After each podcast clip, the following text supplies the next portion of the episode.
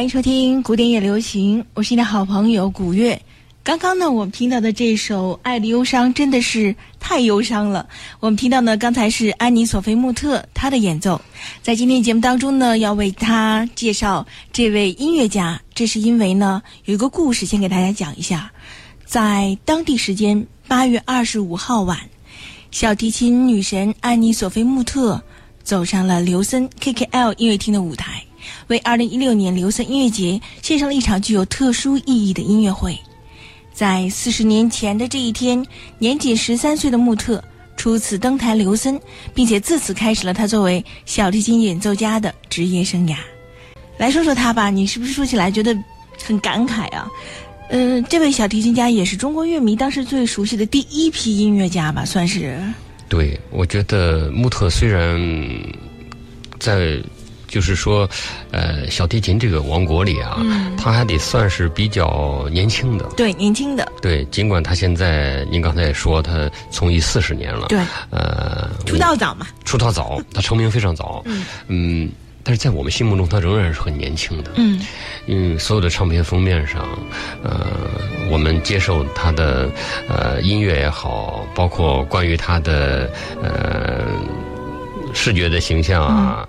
都是觉得她是一位真正的不折不扣的女神。嗯，其实当年我们听她的唱片最多的，我相信很多我们广播前的听众朋友们和我一样，是她和卡拉扬合作的贝多芬的小提琴协奏曲。那会儿她还是很小的，呃，包括 DVD 上那张，嗯，索尼发行的，嗯，她那会儿呢是一个胖胖的金发的小姑娘。对。呃，跟呃年迈的卡拉扬大师合作，那柏林爱乐团那么雄赳赳的衬托着他，那种感觉是妙不可言的。我在想，我刚才说为什么穆特呃是让中国的听众观众那么熟悉他呢？也是因为当年在八十年代，大家最早听那阵还是磁带哈，对，或者是老唱片的时候，还是。最早是听卡拉扬的，对，所以穆特随着卡拉扬的一批唱片，让更多的听众熟悉他们，你说是不是？确实这样。所以十三岁的穆特那时候那么小，然后就被誉为神童，所以我觉得在。外国的小提琴家当中，哈，对穆特的熟悉程度甚至超过很多的小提琴家。尽管他现在其实也才五十多岁，还是很年轻，依然很美丽，依然很温婉，呃，琴艺依然很好。但是我觉得大家对他的熟悉是非常深的了。对，我觉得穆穆特呢，属于音乐史上，呃，就跟提携他的。卡莱扬大师一样，他们属于一方面是非常伟大的音乐巨匠，同时呢，他们又是音乐舞台上的明星级的人物。有些人可能呃演奏艺术非常高，指挥艺术非常高，但是呢，可能是那种有一些离群所居的，呃，业余时间缩在自己家里好好的研究谱子的，呃，那么一种音乐家，可能对于。公众形象啊，对于更多的社会活动啊，未必有那么有兴趣和有热情。但是穆特呢，嗯，他虽然绝不是一个有些明星那样的过度、过度公众化的人物，但是他确实是那种他的贡献、他的魅力、他的价值、他的知名度啊，超越小提琴演奏，甚至超越古典音乐的这么一个大师。传奇吧，我觉得也算是当代的一个传奇。你说太对了，其实好多不听贝多芬小提琴协奏曲，甚至不听古典古典音乐的人，可能一提穆特都知道他。我觉得熟悉古典音乐的朋友知道几个女神哈，像玛利亚·卡拉斯，对，然后就是穆特的知名度了。我觉得，我觉得是是是这样。那接下来呢，我们来听听在很久以前我们听到的，也是他的演奏。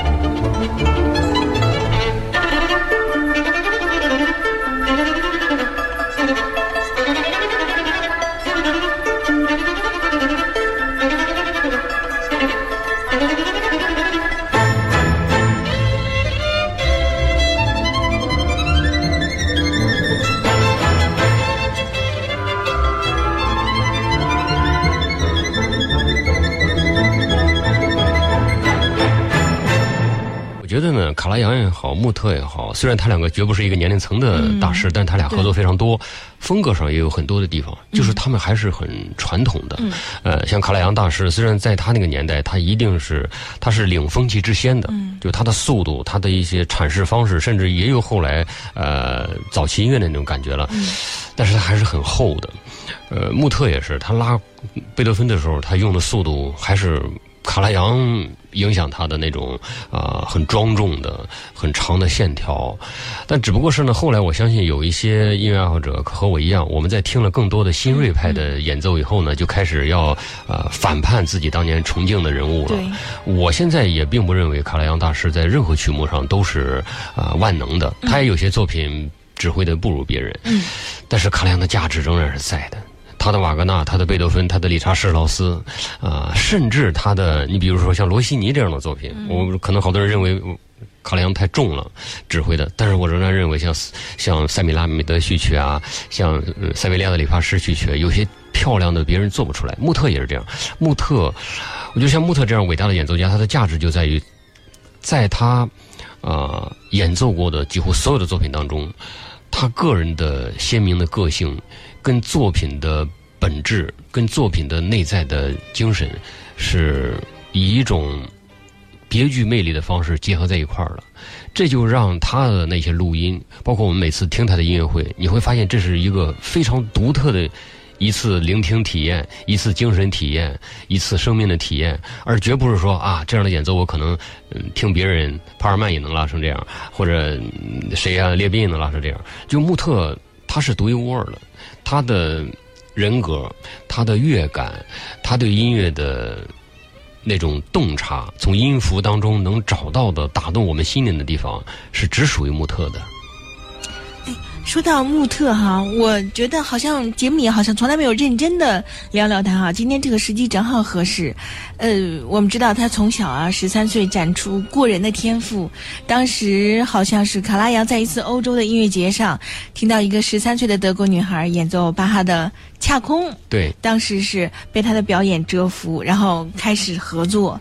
再后来。那在卡拉扬之后，穆特又怎么样？怎么样走上自己的之路？哈，我们觉得也可以稍微给大家讲一讲。好啊，我有两本非常宝贵的书，嗯，是我二零零三年的时候在维也纳的卡拉扬中心、卡拉扬艺术中心购买的。嗯，呃，卡拉扬艺术中心呢是在维也纳的环形大街上一家商店，后来好像现在很可惜没有了。呃，和卡莱扬基金会的经营，里面呢有关于卡莱扬的所有的唱片。书籍，以及可能我们从别处根本买不到的。其中呢，我那年买了两本啊，都都好像是没有正式书号的。嗯，按我们的来说，都是有点内部发行的那种性质。呃，一本是卡莱扬从第一次登台，嗯，弹钢琴，一直到他是人生的最后一场音乐会的所有的时间、地点、曲目。另一本是他录过的所有的唱片，包括还没发行的，啊，在电台的资料库里带着的那些录音。那么，其中第一本呢，就是他的这个音乐会的记录。嗯，我就发现，自从他第一次和穆特合作演了音乐会之后，嗯，从那以后，你就发现小提卡拉扬合作的小提琴家当中，基本上就没别人了，永远是穆安妮索菲穆特，安妮索菲穆特，只是极偶尔的。会出现，比如说克莱默给他合作过，我相信这一定是当时穆特跟别的乐团有一些合约，实在错不开了，万不得已，所以你会发现卡拉扬大师啊，虽然他。有机会跟所有的优秀音乐家合作，由于他对穆特的赏识，由于他们合作当中的默契，呃，你也能看到大师有他很人情味，甚至有一点他懒的一面，就是他懒得找别人，他就跟穆特合作。对呀，他到底就是在后来他赏识穆特有哪些地方？有没有？我相信呢，跟有一些喜欢八卦的人所理解的完全不一样。我所说的这个八卦还是所谓高级一点的八卦，就是说啊，可能穆特作为天才的。小孩儿，年轻的小姑娘，她是听卡莱扬话的，嗯，就是对作品的理解，像卡拉扬这样的大师，啊，比如比比卡拉扬更早的，像托斯卡尼尼，我们会看到他们生平里讲过一些这样的故事，就是说，如果个性太强的、特别成熟的大师级的，比如类似霍洛维茨这样的级别的演奏家的话，那他跟一个个性同样强的指挥家，经常是会出麻烦的。我们知道波格雷里奇甚至在很年轻的时候对就因为速度问题跟卡莱扬闹翻过一次。对，呃，那么穆特呢，因为深受卡莱扬敬仰，嗯呃，深受卡莱扬欣赏，他也崇拜卡莱扬。因为我看过一个穆特的采访，那是真实的采访。呃，有人问穆特：“你觉得这个世界上的完美的男人是谁？”穆特几乎没有犹豫，就说卡莱扬。而且在穆特还没有驾照、还没有到开车的年龄的时候，他就学着他崇敬的大师卡莱扬，也买了一辆 Porsche，也就是我们说的保时捷。嗯他说啊，有一点区别。呃，卡拉扬大师那个呢是带涡轮增压的，我那个是不带涡轮增压的。总而言之，他是从任何方面他是由衷的敬仰卡拉扬，所以在音乐上他们的默契呢，早期肯定是呃。与卡拉扬的速度、卡拉扬的分句、卡拉扬对作品的整个理解，这些东西是深深的影响了穆特的。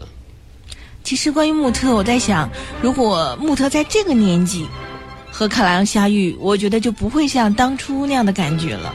像我们知道，穆特也与著名的指挥家普列文有过一段婚姻，对，两个人那时候现在已经是很成熟的，这个都是音乐家，所以呢，各自有各自的这个性格特点，以致在生活上甚至都不能后来在一起。我觉得在音乐上同样也是这样，就是成年后的穆特一定从小时候的穆特是是不一样的。哎，我非常欣赏你这个联想，你这个比喻，也就是说，每一次的音乐合作嗯，也有点像婚姻。对。